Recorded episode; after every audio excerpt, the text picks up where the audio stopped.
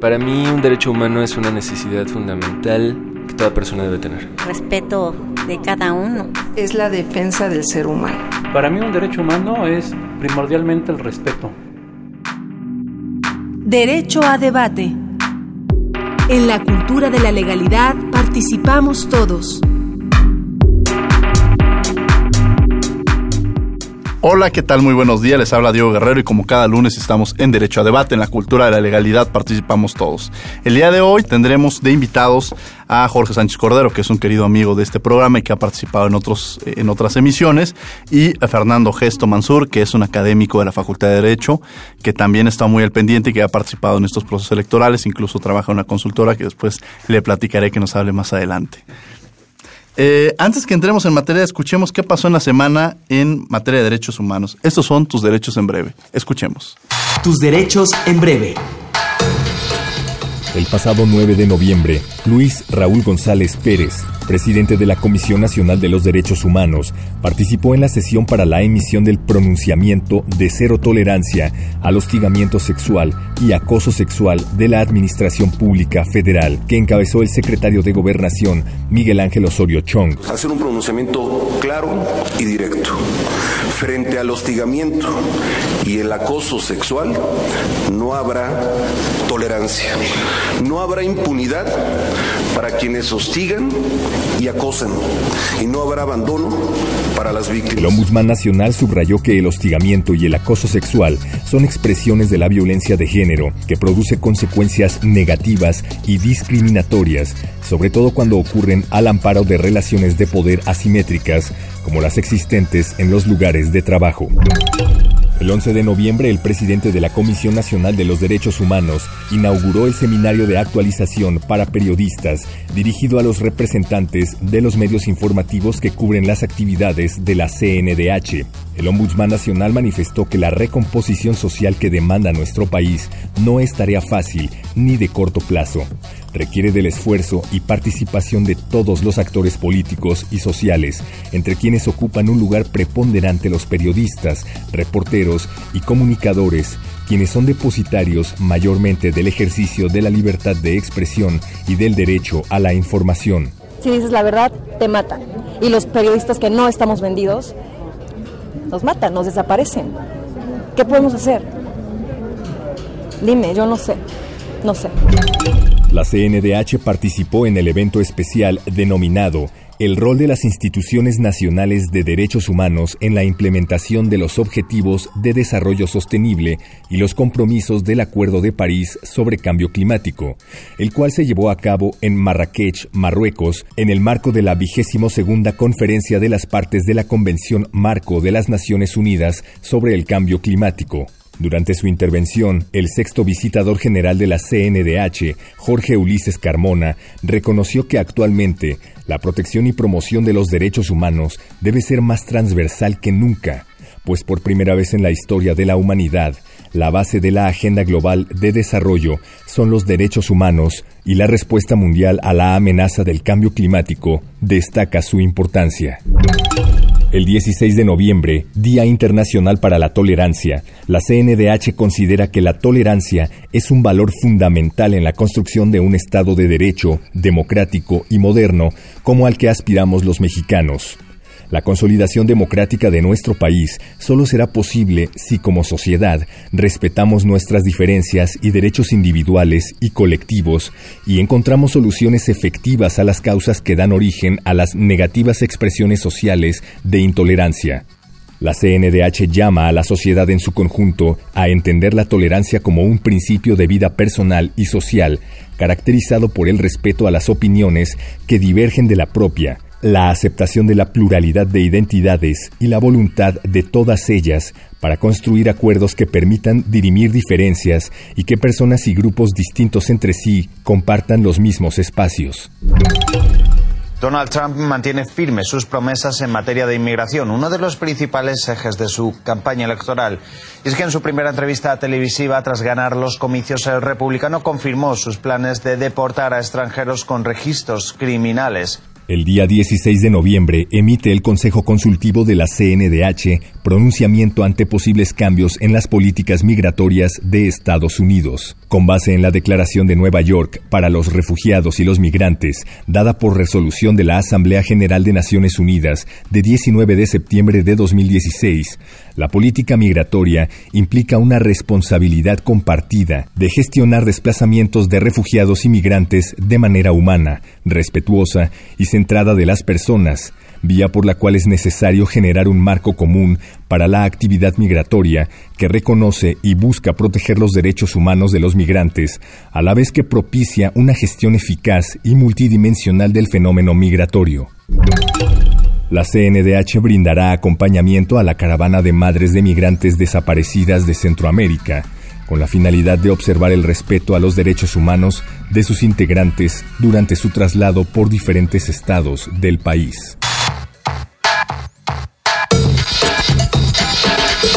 Bien, estas fueron las notas de la semana de los derechos humanos y bueno, como les había anticipado anteriormente, nos acompaña el día de hoy en cabina Jorge Sánchez Cordero Grosman. Jorge, un placer tenerte el día de hoy de nuevo aquí en Derecho en Debate. Muchas gracias, Diego, por la invitación. Y bueno, como les había mencionado, Fernando Gesto, un placer tenerte el día de hoy aquí en este programa. Muchas gracias, Diego. Primera vez y muy contento de estar aquí contigo. Primera, esperemos de muchas otras, mi querido Fernando.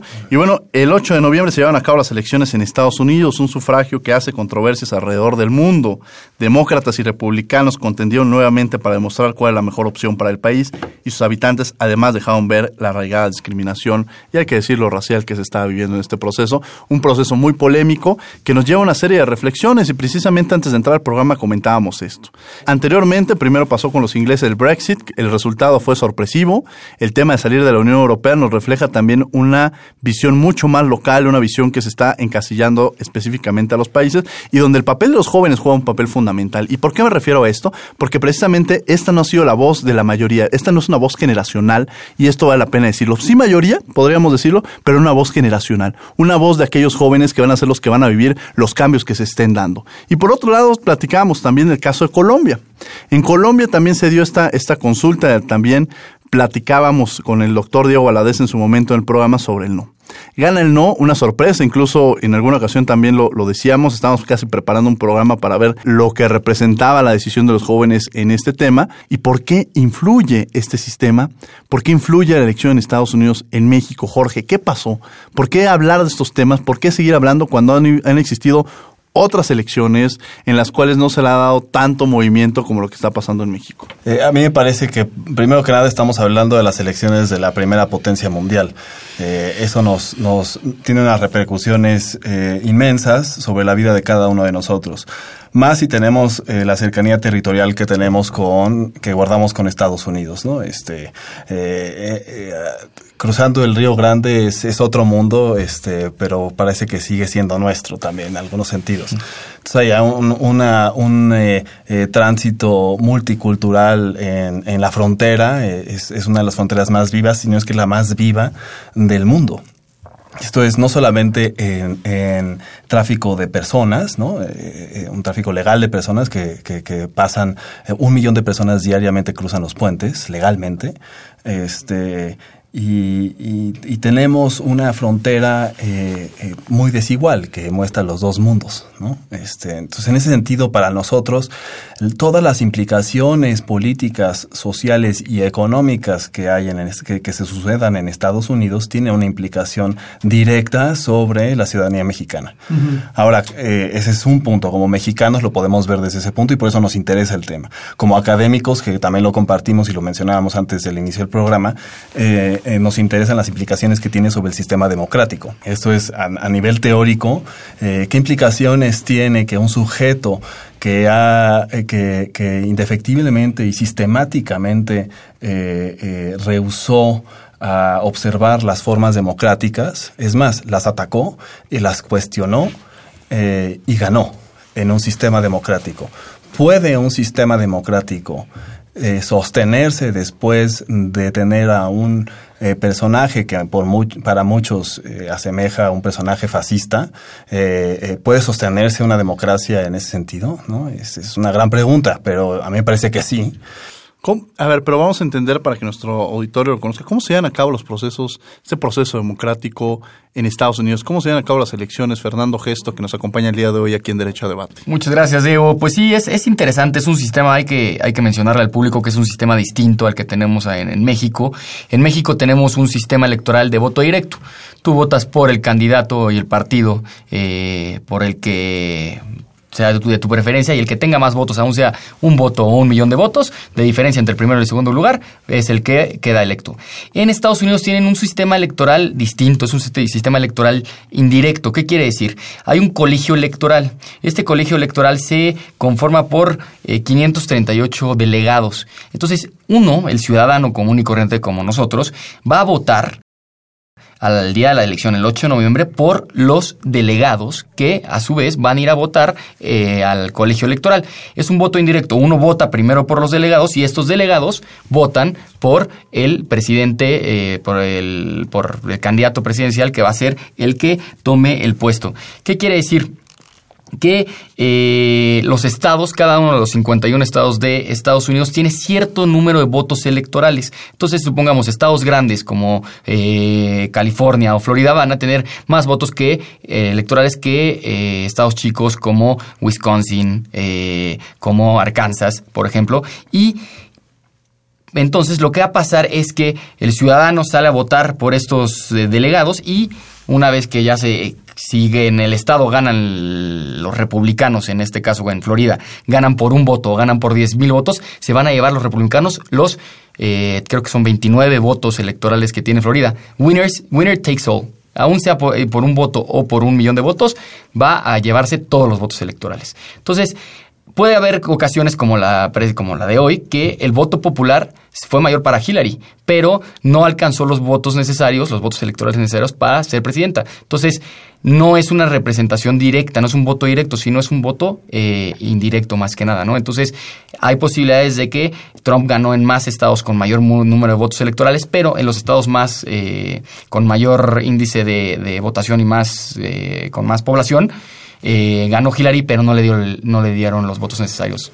Fue creo que 290 votos que tuvo Trump por 232 votos electorales que tuvo Hillary, aún y cuando Hillary ganó en el voto popular. Eh, a ver, esto, esto, la, expresión de los ciudadanos en las urnas se da en noviembre. La, el voto de los delegados sí. para elegir a presidente se da el 19 de diciembre, si no es que mal recuerdo. Sí. Eh, ahora, el, movimiento pro Hillary, eh, lo, que, lo que están buscando ahora es una gran reforma electoral, pero uno de sus grandes puntos es, oye, a ver, ¿y qué pasa si los delegados eh, no obedecen a su electorado? Y los, los delegados terminan por elegir a Hillary Clinton el 19 de diciembre. Yo te diría que una respuesta clara sería una crisis constitucional en Estados Unidos.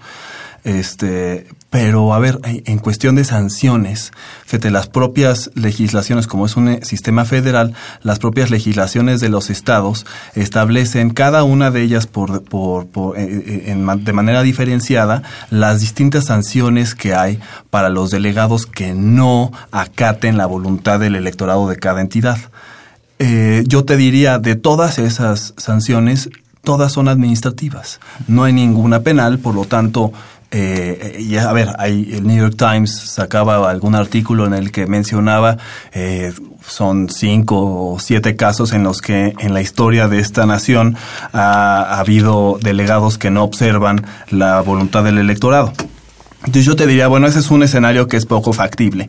Ahora, por el otro, eh, eh, es un es un sistema que está cumpliendo. Este, a ver, ¿qué es lo que es un sistema electoral? El sistema electoral es un sistema a, eh, a través del cual se otorga legitimidad a los órganos de representación popular. Eso es todo. Esa es, es la función primordial. Es una eh, función preconstitutiva de los órganos de representación popular, ¿no? Entonces tiene una de las de las de las principales características del sistema es que tiene que ser funcional, ¿no? Entonces, si no es funcional, esto es, si genera una eh, desconfianza, llamémoslo así, porque es un término que se usa mucho en, en, ciencia política, una desconfianza en el electorado respecto del sistema electoral, que el propio Trump también eh, le, echó leña al fuego, dejémoslo Claro, pero también el tema a ver, y aquí lo mencionas, ha habido aquellos que están, el caso de Bush también fue muy parecido al de esta ocasión, en el cual, con Al Gore, en el cual se gana, gana con mayoría de votos en términos generales Al Gore, pero al final, en el término de delegados, lo gana Bush, y en este escenario también se vuelve a presentar en esta ocasión. Pero, mi, punto, mi punto con el que, quería yo aterrizarlo en, lo, en términos democráticos, ¿no? El sistema americano, es que como bien mencionaba Fernando, o sea, es, es un sistema de elección indirecta. Entonces, lo que genera son élites democráticas. No, no es una... A eso voy. O sea, el tema de legitimidad. O sea, yo hay que... Ese es el porte, un, un punto que me gustaría que también tocaras, Fernando. tema de legitimidad, Jorge y Fernando.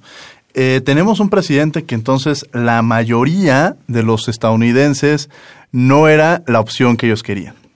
Entonces, ahí partíamos en que sí, un grupo de delegados ganó en esta figura en el cual ganas, ganas, por uno ganas todos. Entonces, ¿eso está legitimado? Yo creo que, bueno, ahí hay que ver también el origen del sistema electoral americano, que es eh, como sabemos, Estados Unidos se independizó en mil, bueno, la Constitución de Estados Unidos es de 1787, por lo tanto, eran estas 13 colonias que se unieron. Entonces, algo muy importante que protege el sistema norteamericano es el federalismo. Entonces, le da más poder, le da poder a los estados. Esa, esos estados libres y soberanos les va, a dar mucha representación y el sistema electoral está en eso. Entonces, la legitimidad que se le da a, a hoy en día a las elecciones es por medio de los estados. Creo que la legitimidad ciudadana es otro problema, sí, que es como lo que dices. Hay más personas, más ciudadanos norteamericanos que votaron por Hillary que votaron por Trump. Entonces ahí va a tener que llegar, va a llegar un presidente en donde tiene a más de la mitad del electorado en contra. Bueno, no en contra, pero que no eh, tenían la preferencia hacia sus ideas. Entonces va a llegar a un eh, entorno social diferente, distinto, con dividido. Pero Después te das cuenta en la, el Senado y en la, en, la Casa de los Representantes, en el Congreso, lo tiene eh, Trump, ¿no? O sea, le ganan los republicanos. Entonces, pues sí existe en esa legitimidad porque lo que veremos qué pasa, pero si hay una iniciativa del presidente, tiene soporte en el Senado y tiene eh, soporte en el Congreso. Entonces, si hay esa legitimidad para hacer las cosas, no va a haber, no creo que haya mucho problema de gobernabilidad, que es lo que pasa de pronto cuando el presidente es de un partido y la mayoría del Congreso es de otro partido. No creo que haya eso. Pero ahora, la legitimidad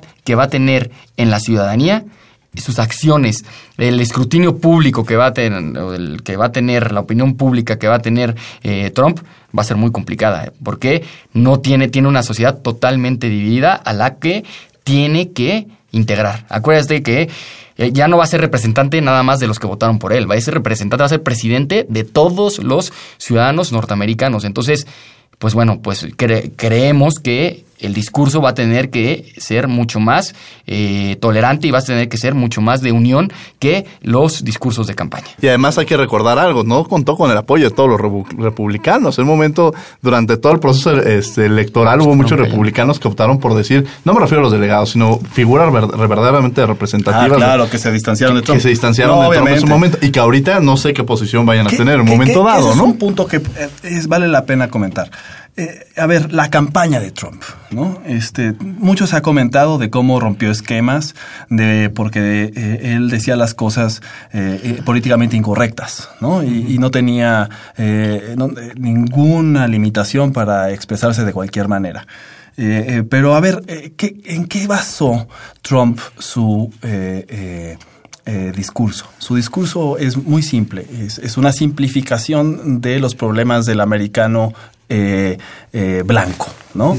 Que vive en las zonas rurales, que es tu vida ha empeorado. ¿Por qué? Porque los índices de mejoramiento de las, de las condiciones de vida de, la sociedad americana eh, nos indican que Obama le dio una gran prioridad a aquellos estratos sociales que tuvieran un, una licenciatura, esto es, que tuvieran un título universitario. Con ese título universitario, Obama creó muchos, muchos empleos para ese extracto. Pero para quienes no tenían un título universitario, el crecimiento del empleo fue completamente raquítico. Y ese es al electorado al que le habló Trump. Y Trump le explicó a ese electorado que su ansiedad, así de sencillo, eh, tenía que ver con la intromisión de inmigrantes que tomaban su lugar y que estaban dispuestos a hacer su trabajo por un salario menor la ecuación es muy sencilla, o sea, es A más B igual a C y, y, C quiere decir estar mal, ¿no? Entonces, eh, con un muro yo eh, lo que hago es evitar esto y te aseguro que tu vida va a cambiar. Eh, a ver, la ecuación es sumamente sencilla y es sumamente sencilla ¿por qué? Porque el electorado que votó por Trump es un electorado que necesita eh, eh, una píldora muy sencilla que tragar, ¿no? Entonces, estamos hablando de, sí, esta decisión, esta polarización de la que habla Fernando muy bien, de, de, extractos socioeconómicos en Estados Unidos como nunca se había visto antes, también tienen un problema racial muy fuerte por todos los incidentes que han estado pasando entre la policía y las comunidades latinas y negras. Eh, entonces tienen, no, tienen, eh, como, mira, tienen varias eh, problemas que tienen que estar tapando, ¿no? Y, y Trump, como decía Fernando, y eso es algo que a mí, eso es lo que no sé si estoy de acuerdo, decía, y es que, a ver, la presidencia de la República en todos los sistemas políticos tiene que representar a la totalidad de la ciudadanía. Pero en el caso de Trump, no estoy tan seguro que eso vaya a ocurrir.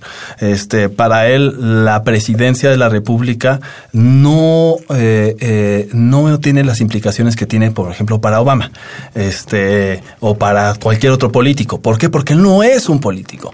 Él ya anunció la posibilidad de, de trasladarse, de trasladar la Casa Blanca a su edificio en la Quinta Avenida. Él dice que quiere, que prefiere dormir ahí en su cama que dormir en la Casa Blanca, que es de extraños. Imagínense ustedes, por favor, las implicaciones que tiene esto ya, nada más así, nada más de inicio. El tráfico. O sea, te van a bloquear la Quinta, Avenida. A ver, eh, no tiene sentido. Pero eh, eh, lo que en, las formas políticas creo que tiene mucho sentido y es que tiene un completo descrédito. Él, él tiene una falta de consideración respecto de las instituciones democráticas y eso es lo que asusta. ¿Por qué? ¿Cuánto tiempo puede aguantar una institución democrática un ajetreo autoritario? ahorita entraría yo un tema que son los resultados, volvería a retomar más bien el tema de los resultados eh, pareciera, y lo platicábamos antes de empezar el programa, que Obama tuvo muy buenos resultados en su, cuando fue elegido. Ganó muchos sectores de la población. Eh, y algunos pensábamos que los latinos, por ejemplo, no iban a votar. Eh, hubiera, el voto latino iba a estar a favor de Hillary Clinton, el voto de las mujeres iba a estar a favor de Hillary Clinton. Sin embargo, ahí es donde yo parto de la sorpresa de muchos. O sea, pareciera que ciertos sectores que pudieran encenderse, que por una lógica, me atrevo a decir nacionalista, una lógica vista desde esta perspectiva, porque la visión era completamente diferente del otro lado, eh, pareciera que, que, iba a ser en ese... Pues mira, creo que de la elección de 2012 de Obama a la elección de 2016, en donde Hillary Clinton fue la eh, candidata demócrata, hay una gran diferencia, ¿no? Obama era un fenómeno en donde logró, por carisma político, por eh, su origen, por el tipo de campaña que hizo, logró unir a grupos sociales que tienen una buena representación en Estados Unidos, como son los afroamericanos. En un lugar, el 95% de los afroamericanos votaron por Obama en 2012 y el 83% de, de ellos votaron por Hillary. Las mujeres, lo logró, logró unir a las mujeres, eh, cosa que no logró Hillary.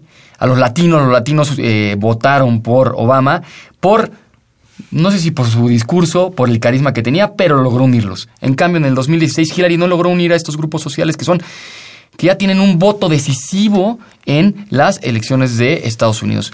Eh, yo me acuerdo que en 2012 estaba en, en Nueva York en las elecciones y fui eh, observador voluntario para ayudar en las calles a las, a las personas a ubicar eh, casillas y, y, la gente estaba muy tranquila, la gente salió a votar tranquila, era una fiesta en Times Square, los latinos, los afroamericanos, todo el mundo salió a festejar ese día que había ganado la reelección Obama y me comentan mis amigos, que algunos amigos que están por allá, que esta elección no había aunque creíamos que iba a ganar, todos creíamos que iba a ganar Hillary Clinton, no se sentía esa misma vibra en las calles.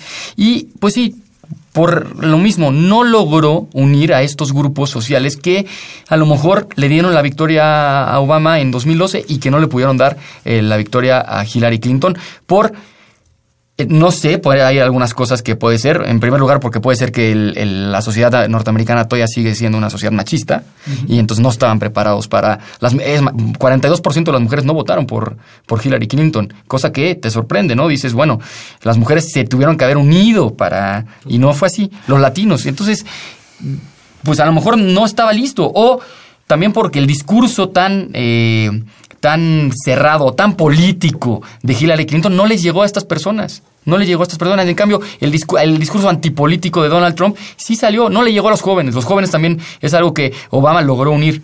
No salieron a votar los jóvenes. Sí, yo coincido. ¿eh? Y, también entraría, es más, Jorge hace rato haciendo un análisis interesante respecto del antes, durante el proceso de la elección. Exacto, las Pero me voy, me voy un poco antes, a la designación de los candidatos.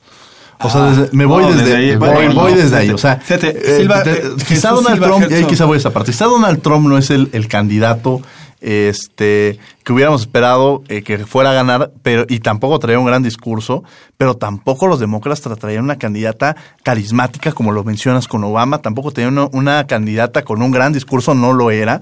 Incluso siendo los debates, muchos decían ganó Hillary Clinton. Yo no veía ese escenario en el cual más bien no perdió, que era el resultado que todos veíamos en los debates. O sea, todos pensábamos que el hecho era que iba a, ganar, iba a perder los debates Hillary Clinton. Y no es que no los ganara, simplemente estuvo a la par. O sea, no estuvo, no, no generó esto. No es una candidata que gane, no es una candidata que te convenza, no es una candidata que llegues tú y digas, ella quiero que también sea mi presidente. Tampoco te lo generaba, Bueno, a ver, sí. Eh, a ver, lo de los debates, a mí ahí sí me parece que ganó Clinton todos. O sea, Trump... Eh, no, no, no. O sea, no, no, no, ni siquiera tenía un, una, un hilo conductor eh, en la presentación de una política pública. Eh, a ver, no, nada. Es, de nuevo, insisto. Pero me voy aquí Hay que, aquí hay que analizar las campañas, el tipo de campaña. Y aquí es donde Clinton perdió. Clinton pierde cuando accede, cuando, cuando ella, ella en todos los en todos los discursos hacía alusión a una frase que dio Michelle Obama en la eh, en la Convención Nacional eh, Demócrata. Eh, esta frase de cuando ellos bajan el nivel y, se meten con uno de una manera muy baja, nosotros nos, nos vamos arriba, ¿no? We go high, ¿no? Este, esa frase pegó mucho y Hillary la usaba, pero su estrategia de campaña no la usó, o sea, no fue fiel a esa, a esa idea. Y te, lo digo porque, a ver, te, explico. El, como, como bien nos explicaba Fernando, el sistema de delegados hace que haya algunos estados, los estados competitivos son aquellos estados donde hay división política, donde hay un 49% demócratas, 51% republicanos o viceversa, y entonces son los llamados swing states, porque no sabes para qué lado se va a ir, para la izquierda o para la derecha. En esta elección fueron Florida, Pensilvania, Wisconsin, Michigan, Michigan ¿no? Bueno, es ahí donde Hillary Clinton eh, concentró la mayor parte de su energía política, ¿no? Y donde que Donald Trump también. ¿Por qué? Pues porque ellos saben que esos son los estados que van a decidir la elección. Y eso es una de las críticas que se le hace al sistema electoral, que dicen, bueno, es que al final son nada más muy pocos estados los que van a decidir la elección y no es el voto universal, etc. Ya eso hay que dejarlo para otro tema.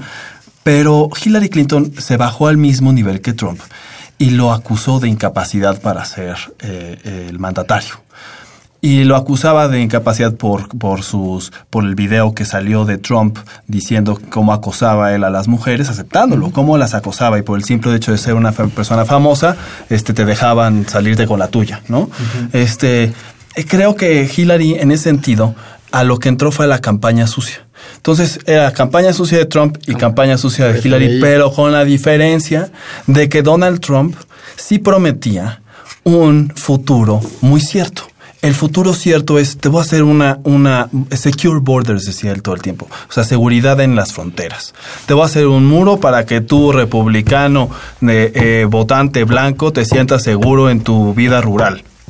Y eso también nos dice mucho de eh, eh, cómo las batallas entre demócratas y republicanos se da entre dos electorados completamente distintos. El electorado que parece que va con la civilización mundial, ¿no? Que es la concentración en grandes urbes, y el electorado que se ha quedado rezagado. Entonces, a ver, en, una cuestión económica, en una cuestión de urbanismo y de eh, eh migraciones por la economía de una nación, este, en Estados Unidos se han ido hacia las costas En las costas es donde más liberales son porque todo, bueno, están todas las ciudades, etcétera. Pero hacia el centro es donde más rojo es el Estado. ¿no? Donde más rojo es republicano, ¿no? Este, eh, en, ese sentido, eh, eh, estoy no sí, Sí, sí, claro, claro, pero, pero en ese sentido creo que ahí Hillary perdió, en, en, justamente en la campaña. Al haberse igualado a Trump y no haber ofrecido un esquema, oigan, fíjense todo lo que vamos a poder hacer. ¿Y Obama? ¿Qué papel? Porque además hay que recordar algo que es muy interesante y hay que reconocer en los sistemas, eh, el sistema político, el sistema electoral en Estados Unidos, donde el presidente hace una campaña abierta eh, por Hillary, o sea, tanto Michelle Obama como, el propio, este, ambos, a la pareja presidencial se dedicó a hacer una gran campaña en torno a, este, a Hillary Clinton. Cómo queda parado Obama en esta, en esta elección y quizás sería bueno, porque esta reflexión obliga a entender que a mí se me hace sano en los sistemas que haya esta apertura de, de, de que digan quién es su, su, candidato. Es un punto personal que creo que esta apertura de decir cuáles son las líneas, las inclinaciones, se me hace sano en un sistema democrático, se me hace válido. Eh, a veces en México de pronto vemos a, personajes que ocultan este, su pasado político porque aspiran otro tipo de cosas, cuando la realidad es que es muy válido que digas cuál es tu posición política, ideológica. O sea, debe ser abierto en ese sentido. Pero bueno, voy a meter más bien al tema, eh, es un punto de vista personal, al tema de Obama, que eh, eh, no es un voto en contrario a lo, que pareció Obama. Obama no castiga un voto castigo, como bien lo dice Jorge, este, el resultado.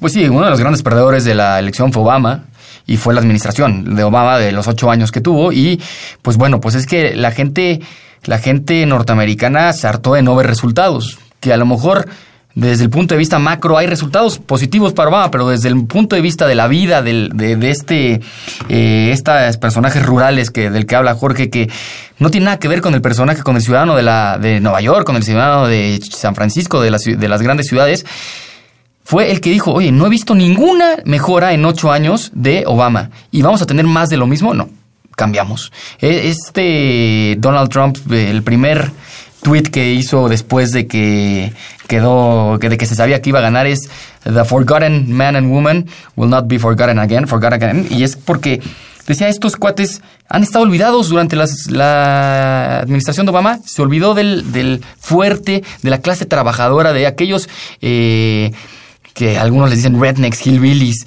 del que son los que trabajan en Estados Unidos los obreros que todavía tienen una fuerza política importante como lo vimos en este resultado. Entonces, pues no logró, eh, es una pérdida para la administración de Obama. ¿Por qué?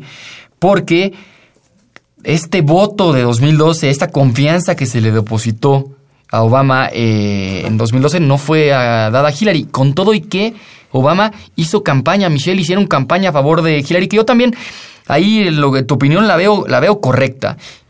Pero veo una diferencia muy grande entre lo que puede pasar en Estados Unidos y lo que pasa en México.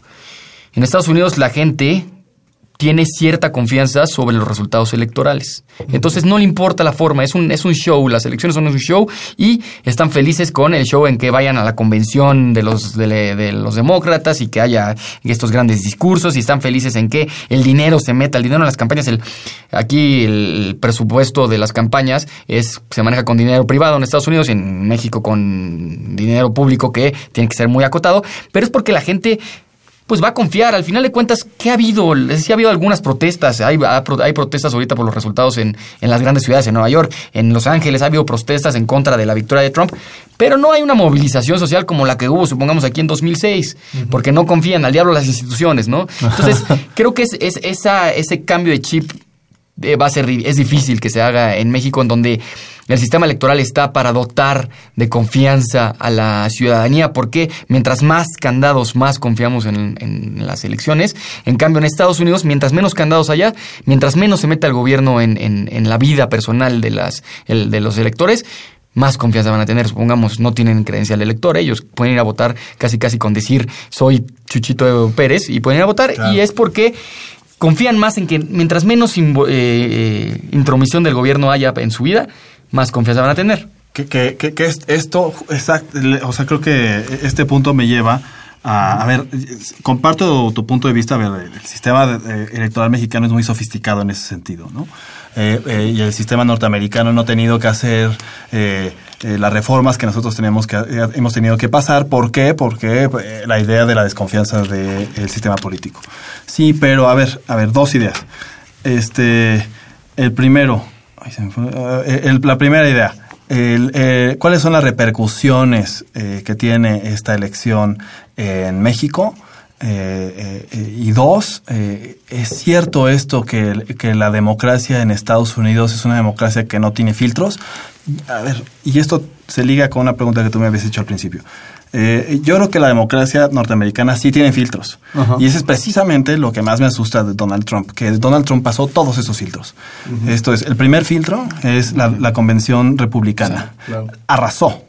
Arrasó y arrasó de una manera muy pedestre, ¿no? Este, fue metiéndose con los candidatos uno a uno, este, eh, al, al último que le quedaba, eh, Cruz este, ¿no? eh, el senador Cruz, este, le, le dijo que su papá había participado en la elección, en la, en el asesinato de, de JFK, ¿no?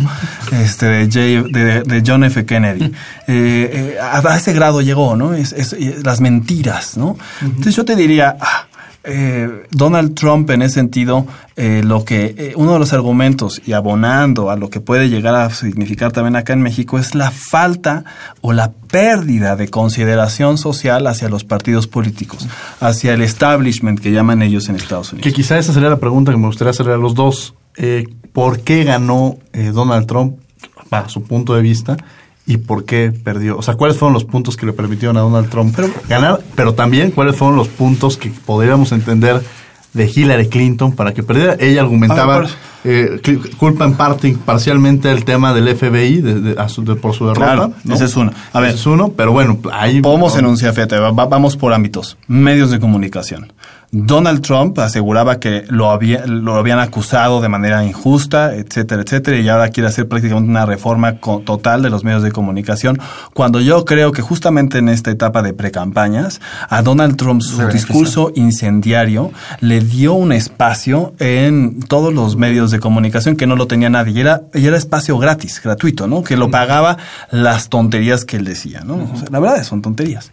Este, como, como asegurar que eh, los mexicanos que, que migran a los Estados Unidos son eh, violadores y eh, eh, vendedores de drogas. Este, es, es absurdo. las generalizaciones en un político no pueden ser, no pueden caber en un político, pero justamente ese es el punto de Donald Trump. Donald Trump se revela contra el político tradicional y dice, mira, yo te ofrezco otra cosa. Pero el problema es que lo que nos ofrece es una sarta de mentiras. Y esa sarta de mentiras es otro elemento más, medios de comunicación, pero ahora medios de comunicación electrónicos. Lo que se sabe es que un grupo eh, considerable de, bueno, de- de- en, en Macedonia eh, mandaron eh, muy efectivamente unas eh, publicaciones que eran falsas en torno a que, por ejemplo, el Papa Francisco apoyaba a Donald Trump o que Hillary Clinton participaba en ritos eh, satánicos, por ejemplo. Este, todas estas publicaciones que son falsas eh, tuvieron eh, millones de eh, views, ¿no? De, de- de- de seguidores, ¿no? En, en las redes sociales. Estos son dos días antes de la elección. Es tal el grado de eh, incertidumbre que ha generado esto que eh, Zuckerberg, que es el CEO de, de Facebook, ha tenido que salir a decir, bueno, es que a ver, no, no, no, no es cierto que esto haya tenido un impacto total. Ah, es difícil, en, en esas cuestiones es difícil Sí. medir cuánto es el impacto, ¿no? Claro, claro, claro. Pero ese es uno, a ver, medios de comunicación lo palomeamos, ¿no? Sí. Este, eh, ahora, el electorado, el electorado, eh, o como decías tú, Fernando, Obama les falló a muchos. Obama les falló a muchos. ¿No? O sea, a ver, la reconstrucción de la economía americana por parte de Obama en términos macros, que No decía. Fernando, este, eh, es, es, es- espléndida. O sea, después de 2008 que estaban en el, en una depresión eh, eh, dura, este, salen, ¿no? Este, pero eso no tiene un impacto en la vida micro de cada uno de los votantes, sobre todo del votante rural, eh, de cuello azul, se dice, ¿no? De blue collar, porque son los de clase media baja. es ahí donde no le pega. Obamacare no le alcanza porque Obamacare es para la clase baja. Entonces, la clase media baja es esa clase media baja eh, eh, blanca, eh, muy con, con, con, términos muy absolutos, que, que aparte en esos estados ha tenido una gran migración los últimos años. Entonces, han, han ganado, de hecho, escaños en la Cámara de Representantes gracias al censo, porque las migraciones en Carolina del Norte, por ejemplo, y Texas hicieron que en el, en el último censo de, mil, de 2010 ganaran cuatro curules eh, eh, Texas y creo que tres eh, Carolina del Norte. A ver, esto te dice mucho del impacto que tiene la, la migración no solamente en las comunidades, sino también en el sistema político gringo. Yo ahí, ahí creo que ¿Qué pasó, no? ¿Qué pasó? Todo el mundo creía que iba a ganar Hillary, las encuestas lo decían. Eh, y es los medios de comunicación y es, es básicamente porque creo que vivimos en una burbuja, en una burbuja de las redes sociales. Nosotros en las redes sociales, que es básicamente la principal forma o medio de informativo que tenemos hoy, porque digo, no, no, no ver lo que tuitea todos los días este Kim Kardashian, sino que a través de las redes sociales podemos leer el periódico, podemos leer el New York Times, podemos leer, ver las encuestas, y todas estas encuestas y todos estos reportajes, todos las, los tweets de los famosos decían que iba a ganar Hillary. Pero eh, había gente, había gente, de entre ellos eh, Michael Moore, que es este que hace documentales en Estados Unidos, que decía no creo tanto porque hay un voto escondido. El voto escondido del que hablaban, que es la gente no va a decir que va a votar por Trump, porque si las redes sociales, y los medios de comunicación condenan a Trump, que eso es la, campaña que se hizo, no nada más desde el punto de vista en medios de comunicación serios o informativos, sino también desde el punto de vista de los programas que ven los, los, los, los, gringos, que son este, los programas de comedia, el Saturday Night Live, todo mundo hacía este, parodias de burlándose de Trump todos los videos que vimos, los memes, todo era en contra de Trump. Entonces empezó a crecer esa burbuja en decir, no, no hay manera, no hay manera.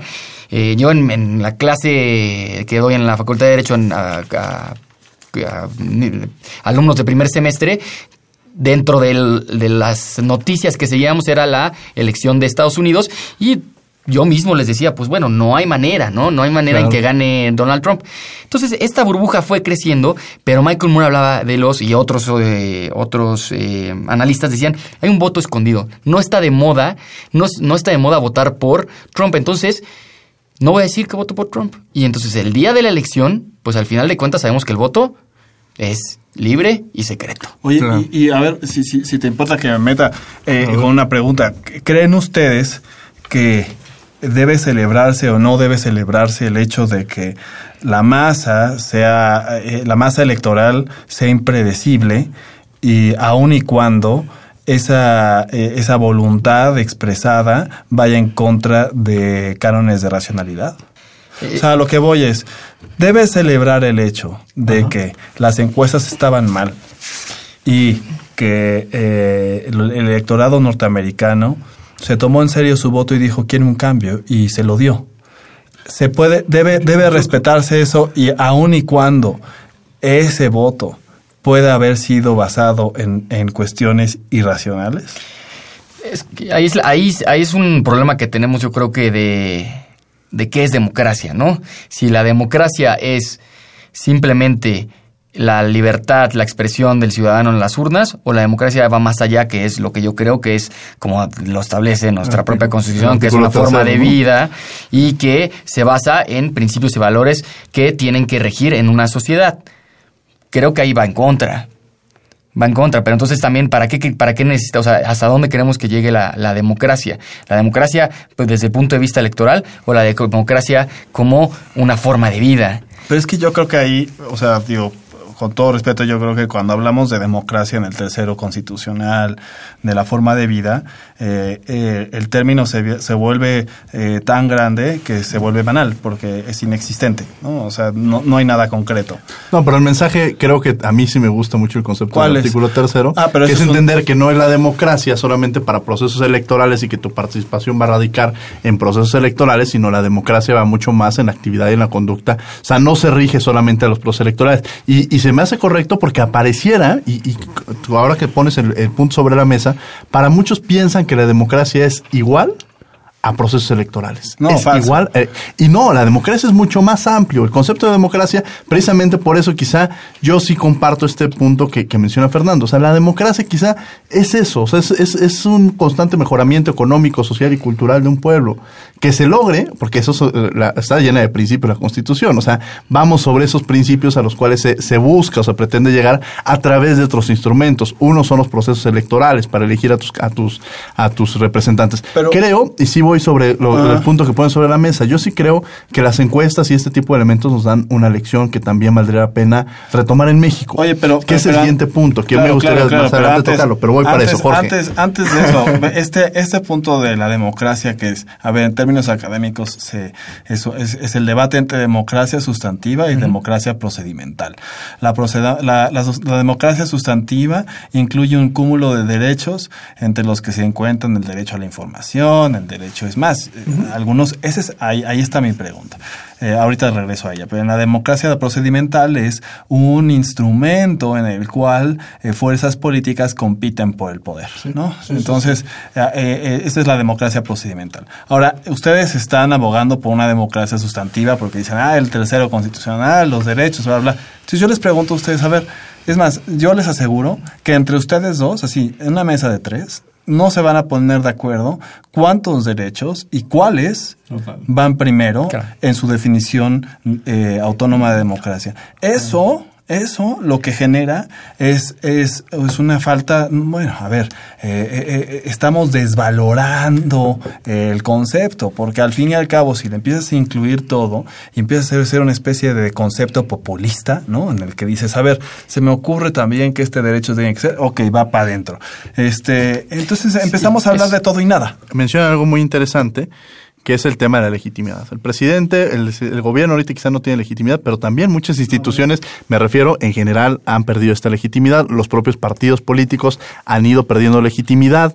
Es decir, eh, la legitimidad, y que iniciamos al inicio del programa hablando sobre este escenario, nos lleva a una reflexión de qué hacia dónde vamos, Jorge. Pero, pero a ver, a ver, a ver, a ver, vamos, vamos por partes, porque es que eh, creo que el lenguaje es... es- Antes de, me están pidiendo que nos tenemos que ir este, a corte, estamos en derecho a debate, en la cultura de legalidad participamos todos, estamos hablando sobre la elección en Estados Unidos, en los micrófonos me acompaña el día de hoy Jorge Sánchez Cordero, Fernando Gesto, Eh, vamos a escuchar una cápsula sobre las elecciones, Eh, tuvimos, tratamos este enlace, no se pudo, pero le pedimos que nos hiciera esta cápsula a Jorge Fuentes eh, sobre su posición respecto a las elecciones. Regresamos en dos minutos, no se vayan, estamos aquí en derecho a debate.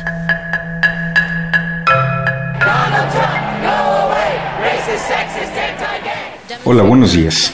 Como sociedades hemos formado y deformado el uso de la política para crear una casta representada, casi por igual, por supuestas izquierdas y por derechas más reaccionarias que centristas, alejadas totalmente de la población a la que dicen conducir. Es tal el alejamiento y la falta de vasos comunicantes entre el famoso establishment y los gobernados, que utilizan el término populista, basarse en el sentir popular como algo peligroso y responsable. Mientras, los pocos hilos conductores que existen entre ambos tipos de personas, gobernantes y gobernados, se van anulando. Las organizaciones de la sociedad civil son absorbidas por las estructuras de poder o desaparecidas en el intento de mantener autonomía frente a ellas. Los medios de comunicación son estrangulados por las oficinas de comunicación social o perseguidos en el ejercicio de su profesión. El enojo manifestado en las redes sociales es ensordecido por ejércitos de Vox o simplemente ignorado. Y así tenemos a un conjunto social imposibilitado para poder hablar y harto de escuchar lo mismo de los mismos.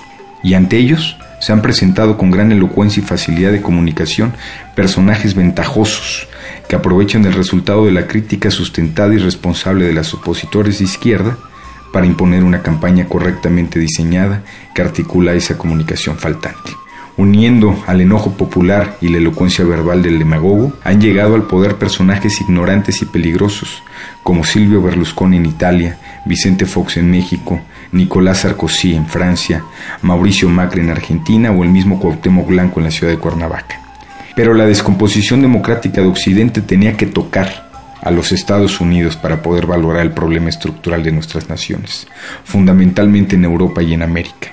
En la mayor parte de África, la democracia, aún elemental, está muy lejos, ya que los resultados atípicos que amenazan con ser comunes no comenzaron con el Brexit. Llevan años presenciándolos los países de Occidente y no van a concluir con Donald Trump en los Estados Unidos.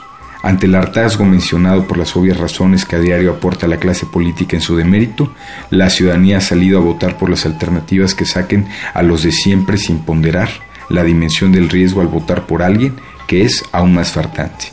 En resumen, están sacando a los malos para meter a los peores.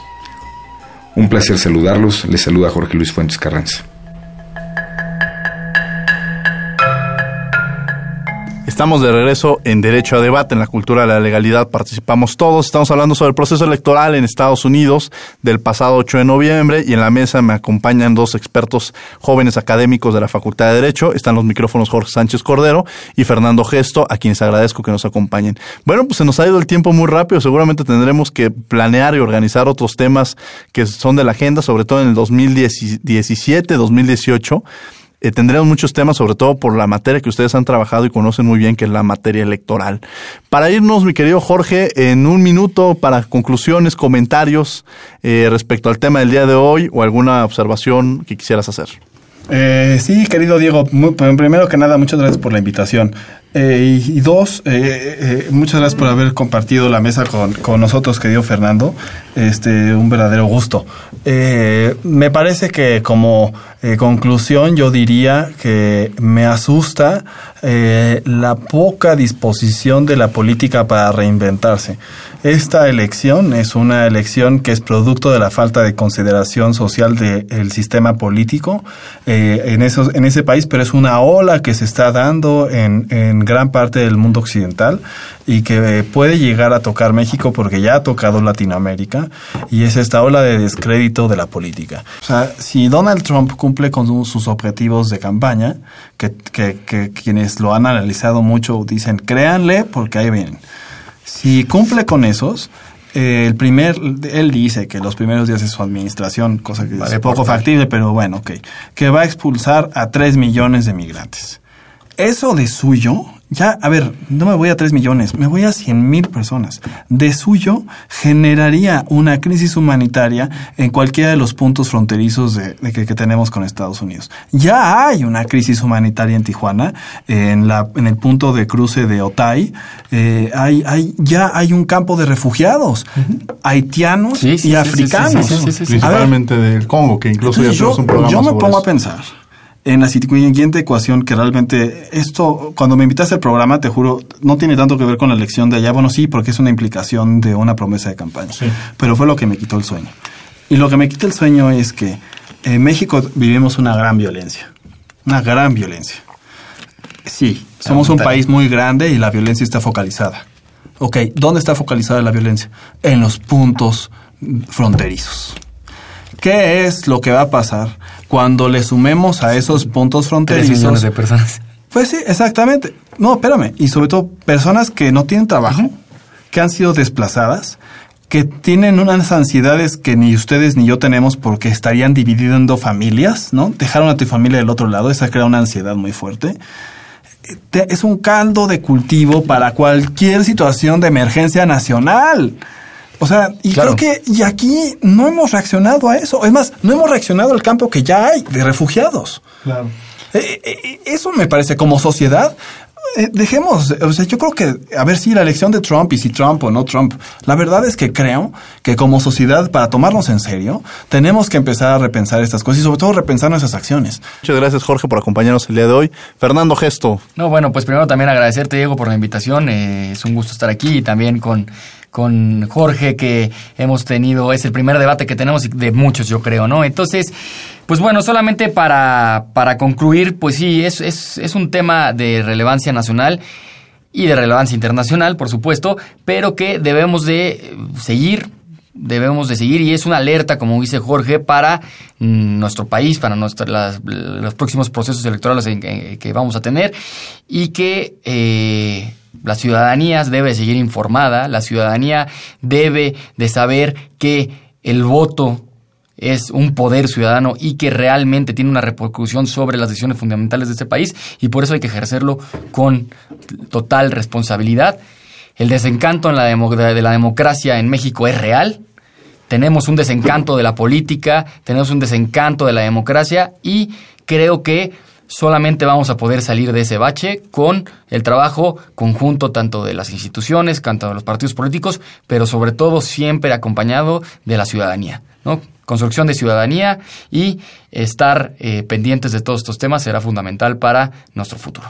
Bueno, pues para Derecho a Debate y para su ha sido un placer tener a Jorge y a Fernando el día de hoy en la mesa. El, el, maestro Flores Zavala, que fue director de la Facultad de Derecho en los 60, habla del estudiante inquieto, de los jóvenes inquietos. Eh, ahora son estudiantes de vida porque ahora son profesores de la Facultad de Derecho. Pero estos inquietos a lo que me refería es que iban a hacer los cambios de este país y me atrevo a decir, por eso me refiero a la importancia de Derecho a Debate de tener profesores jóvenes, pero no les perdamos la pista porque tienen mucho que dar para este país y hay una responsabilidad que se debe generar en torno al tema y no es que tenga voz de profeta, sí sé el trabajo que han venido realizando en materia sobre todo electoral ambos. Eh, participaron los controles Francisco Mejía. Francisco, muchas gracias por todo el apoyo. En redes sociales, Karina Méndez. Cari, gracias como siempre. Y Sofía Cedeño. En voz en cápsula, Héctor Castañeda.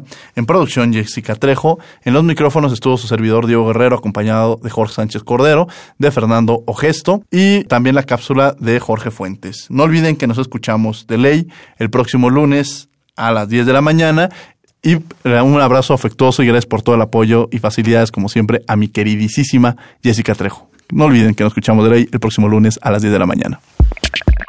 Radio UNAM y la CNDH presentaron Derecho a Debate. En la cultura de la legalidad participamos todos.